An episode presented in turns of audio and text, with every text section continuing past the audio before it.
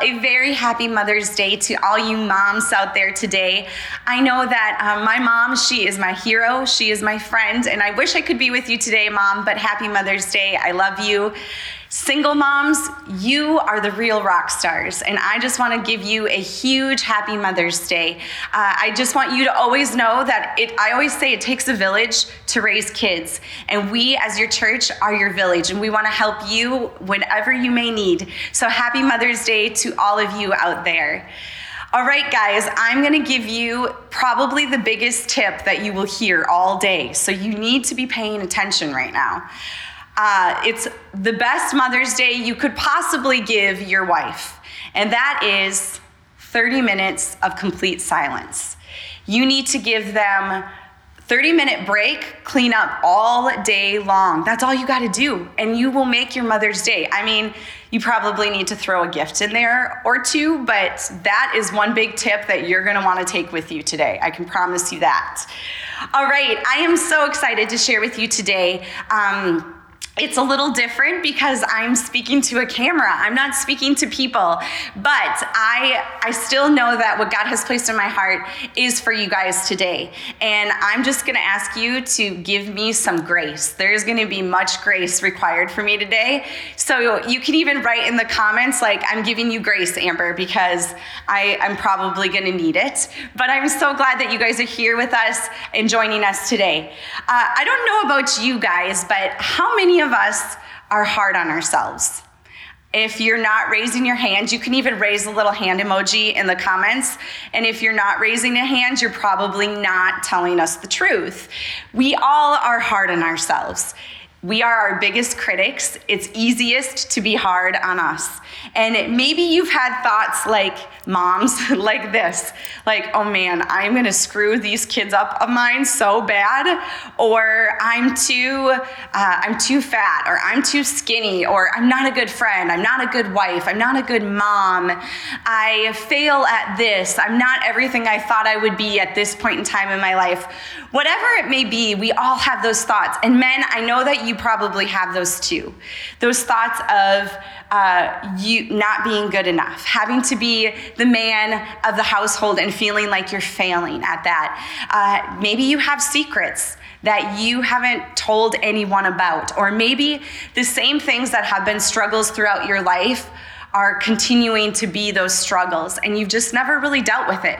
See, you guys, we all have stuff. We all have things that we struggle with. We all are hard on ourselves. And I think that um, God wants to heal those areas of our life. He wants us to give him those regrets, those secrets, those things that we hide from other people. He wants to heal them. He wants to bring restoration to them. And so many times we think that hiding them is going to be the quick and easy thing, when in all reality, it's probably the worst thing that we could do. Um, a couple of years ago, I think it was about a year ago, one day I was brushing Diella's hair.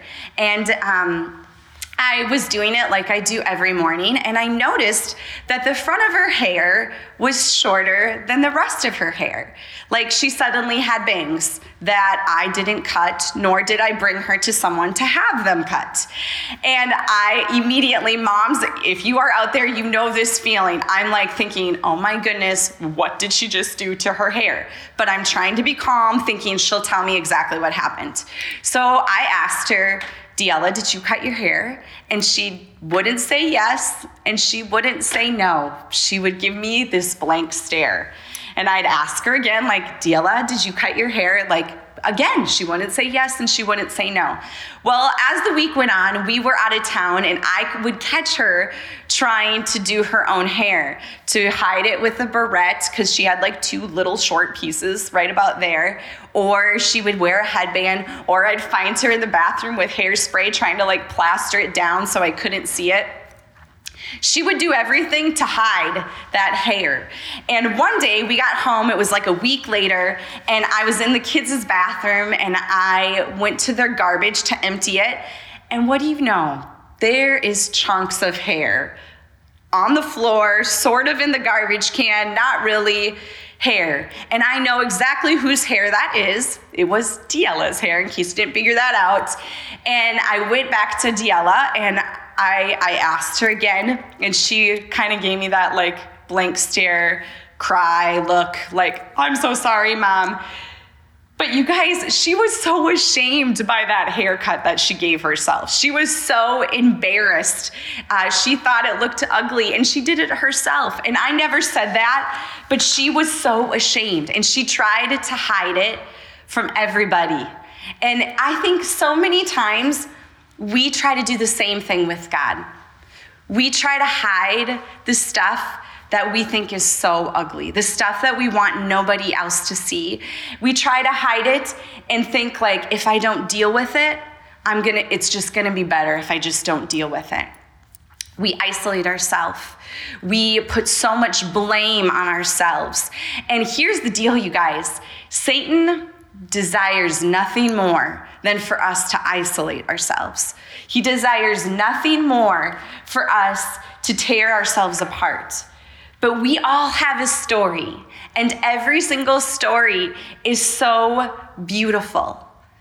All we need to do is stop hiding and stop pretending because God wants to restore, He wants to redeem.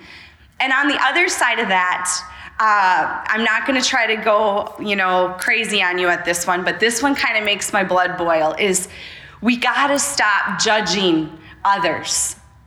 We got to stop looking at people and thinking, oh, they don't got it all together. What are they doing? Why are they living their life like that? We have got to stop judging people and we just need to love them right where they are. Because here's the reality, you guys we all have stuff. We all have stuff, and we need to be there for one another. We need to be encouraging one another. And God wants to use you, He wants to use your stuff to bring people to Him. See, we can try and hide from God all we want, but it's going to be a little bit like it was with Diella. I knew she cut her hair. She could hide all she wants, but I knew.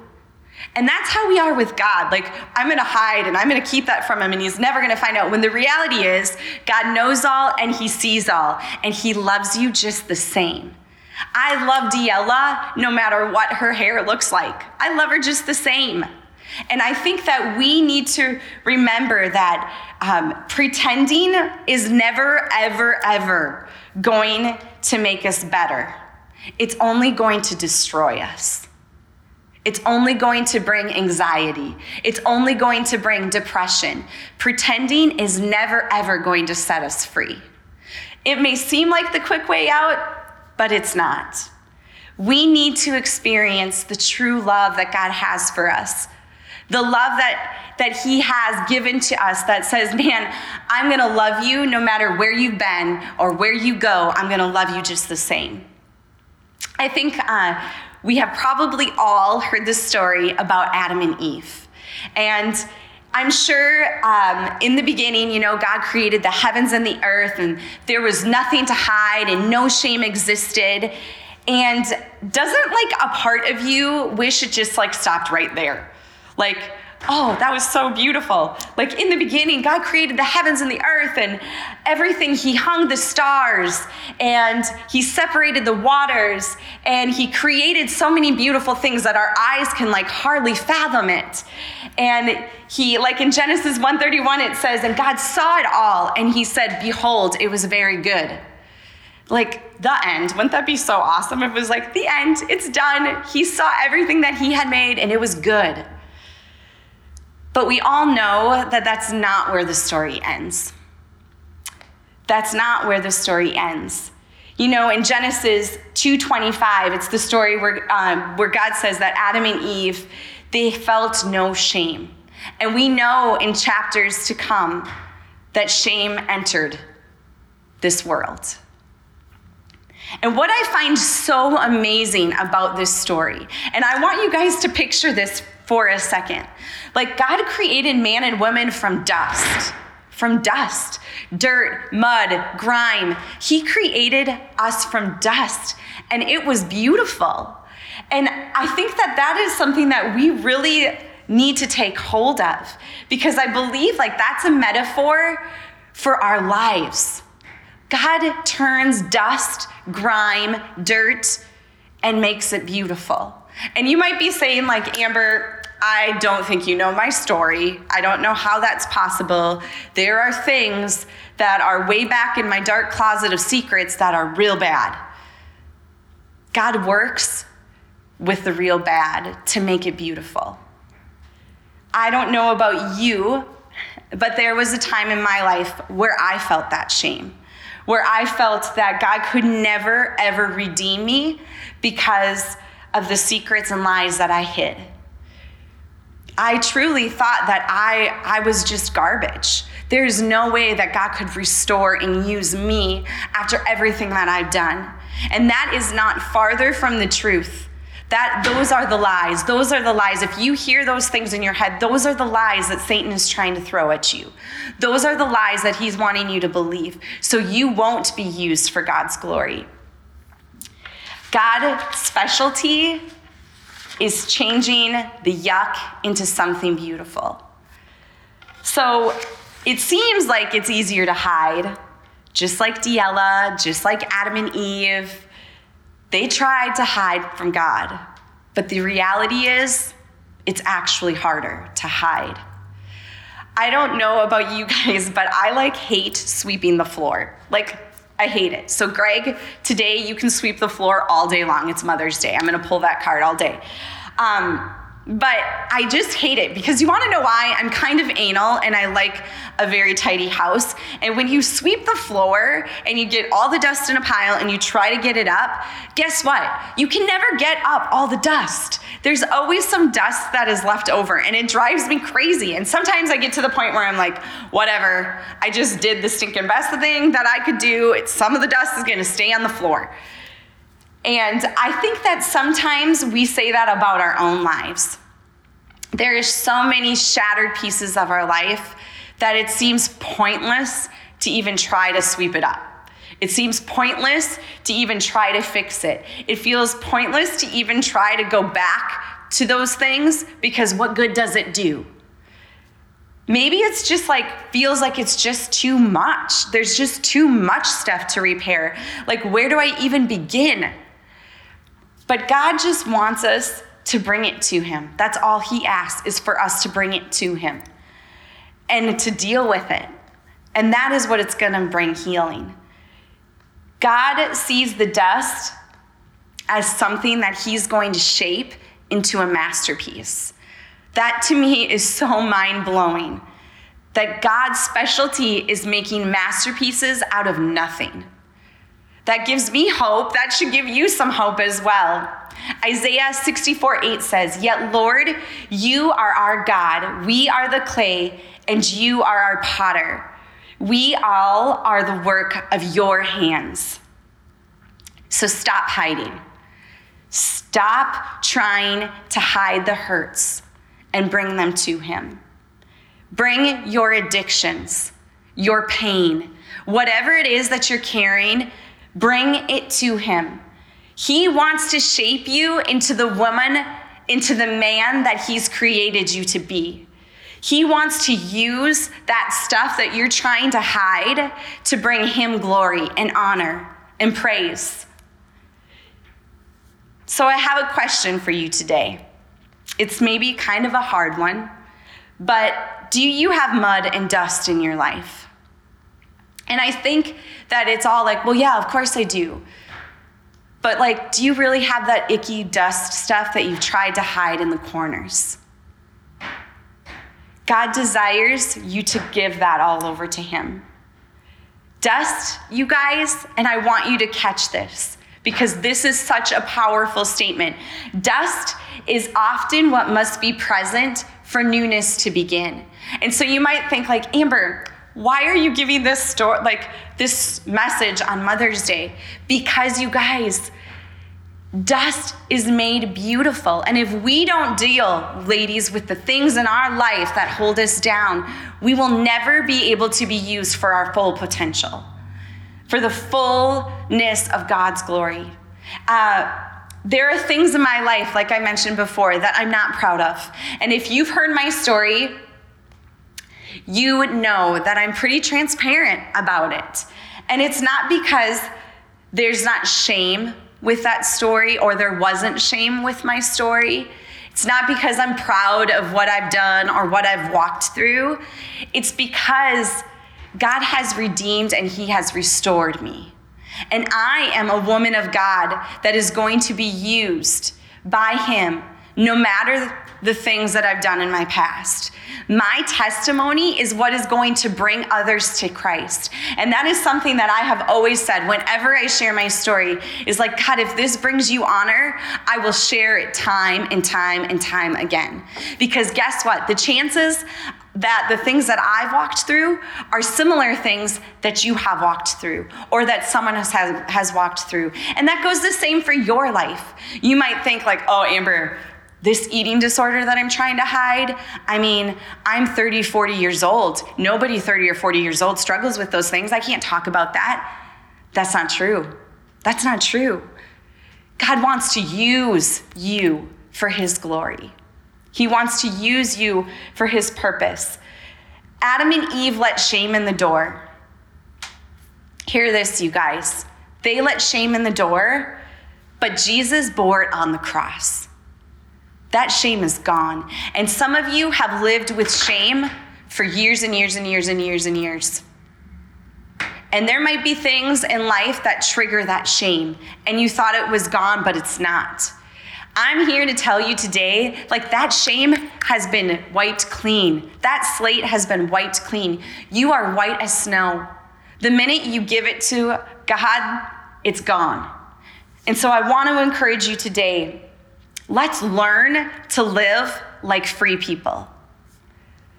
Freedom, though, you guys, it takes work, it takes effort, it takes grit, it takes humbling ourselves. But the reward is so much greater. It's like working out. I love to work out. There are days I hate to work out, but I love to work out for the most part. But man, that work and effort I put into working out, I get to see results in the future. And that makes it worth it. And that's same with our lives. The more we get it cleaned out and let God transform and restore, the more, the stronger we're gonna feel. The more we're gonna feel ready to be used by God. The more we're gonna feel ready to walk into that calling that He has for us. Let's live like free people and remember that He makes beautiful things out of dust.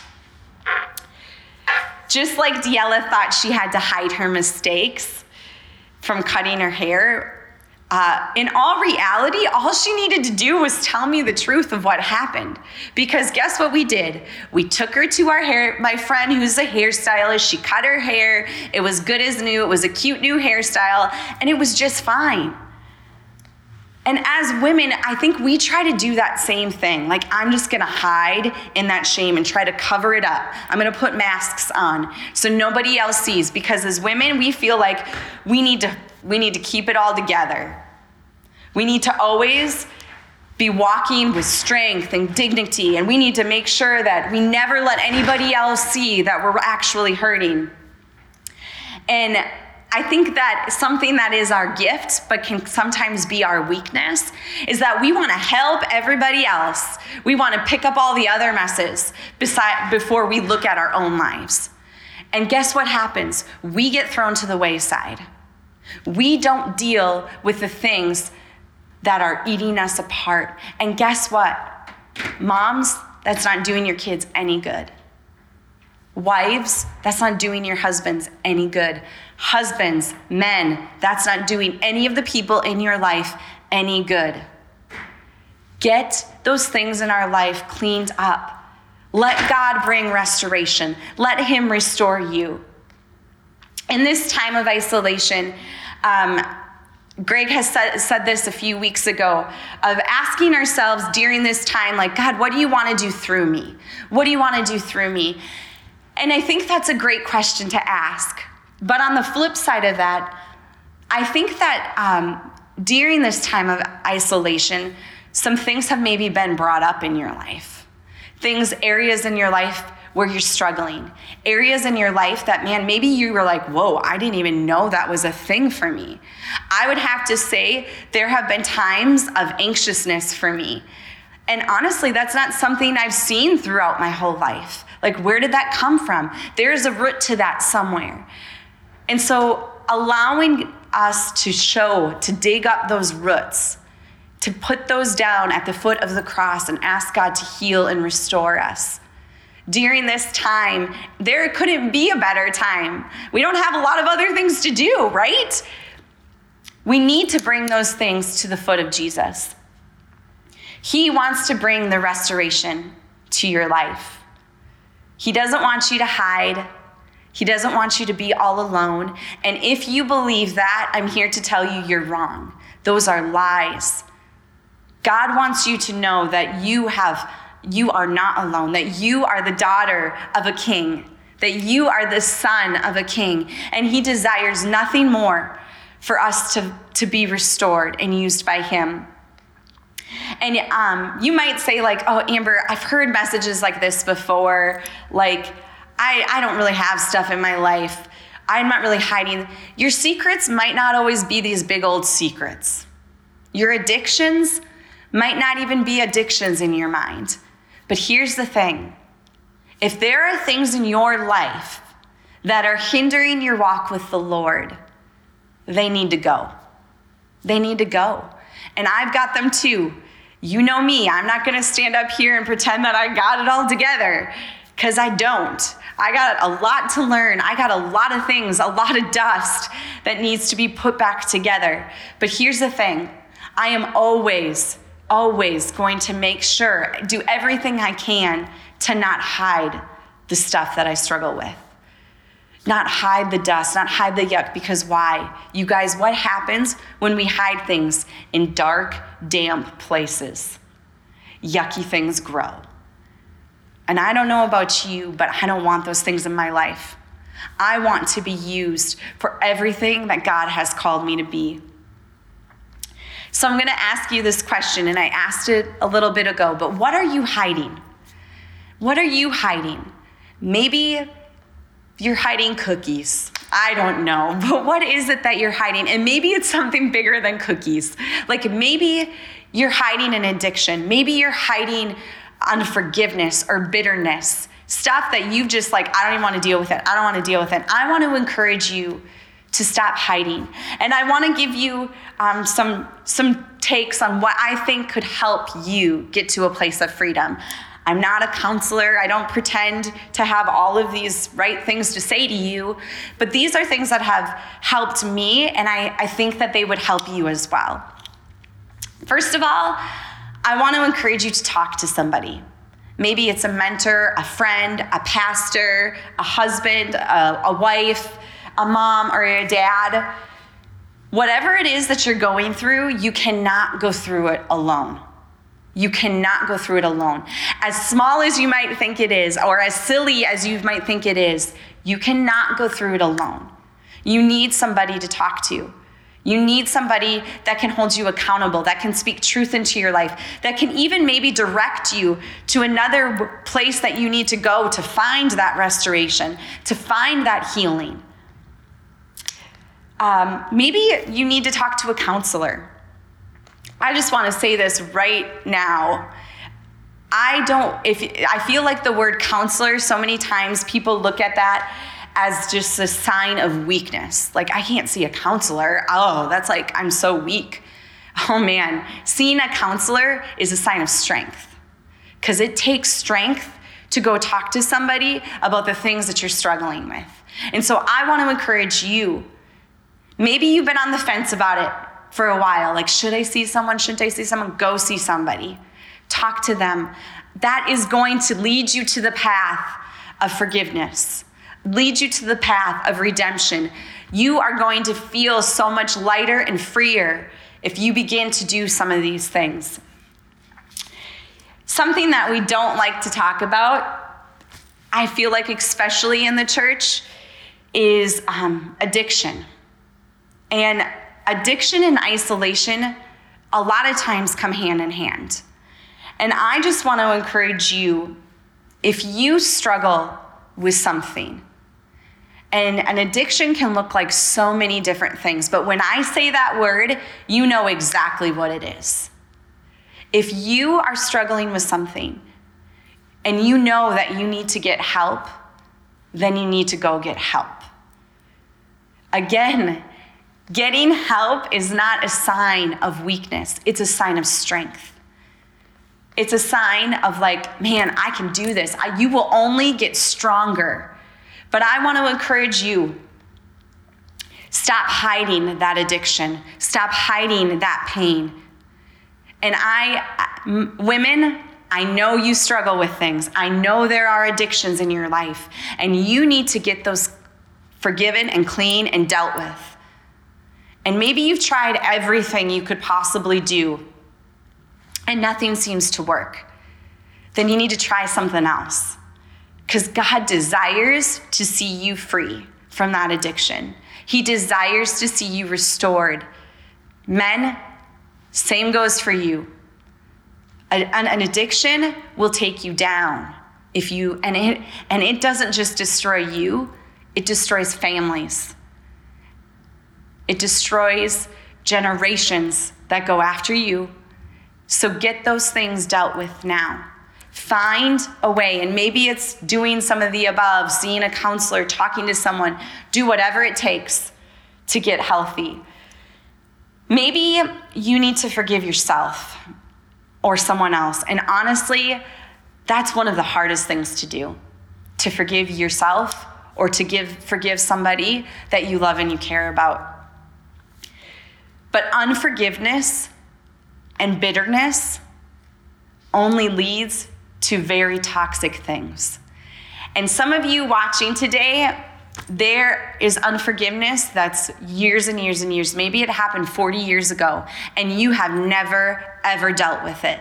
Maybe you actually have zero relationship with your mom or you can't stand her or you are hurt by you've been so hurt by her that all you have is resentment towards her that is not from God. And He desires to restore that. He desires to be, bring healing into that. And that might not mean that, like, oh, like everything is, you're gonna be healed from it and it's gonna be wonderful. No, you know what that means? You're gonna get to live like a free woman.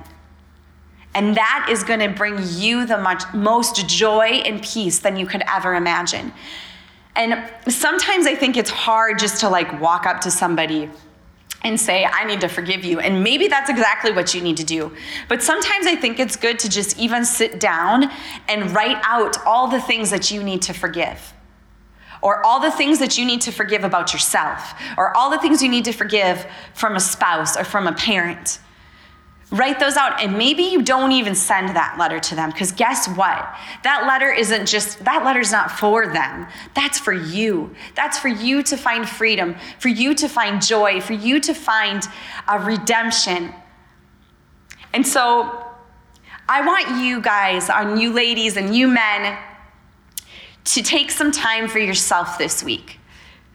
I know that's kind of hard to do right now because we're all together in a house, but maybe you need to go for a walk. Maybe you need to go uh, sit on your deck by yourself. I don't know what you need to do. Maybe you need to drive to Starbucks and go in the car. I've done that a few times. I don't know what you need to do, but I want to encourage you to take time for yourself. Maybe you need to just sit with God and it's like, God, where do I even begin? Where are the areas in my life that I've just never gone there? I've never asked for healing. I've never asked for forgiveness. I've never wanted to bring it to light. Maybe you need to pick up your phone when this message is done and you need to tell a friend about the things that you're struggling with. Maybe you need to tell a pastor. Maybe you need to tell a mentor. I don't know what it is, but I want to encourage you this next week take time for yourself. This is the best self care you could possibly give yourself, is being made whole, is being restored. Jesus closed the door on shame and he opened the door to repentance and freedom. What an amazing thing. What an amazing gift. And ladies, we are in this together. We embrace our struggles together. The desire for Greg and I at Zoe Church is that we will be able to come into this place and be real with one another, that we will be able to embrace one another's struggle, that we will love people right where they are. We will not be judging them. We will not be throwing stones at them, that we will be loving them, that we will be opening them, welcoming them with open arms. And ladies, I think that why this is so, I am something that I'm so passionate about is because I know that we are a force to be reckoned with. That God wants to use us, women, to do very, very big things. But we got to be ready to be used. I just, my hope and my prayer for you this next week um, is that God just brings healing and restoration to areas of your life that have been so painful for so long.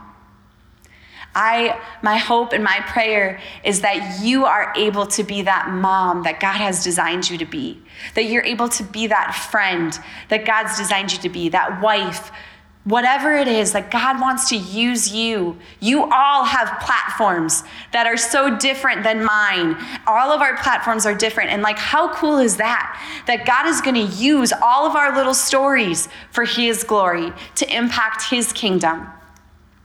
So um, I'm going to close in a prayer that I want to pray over you.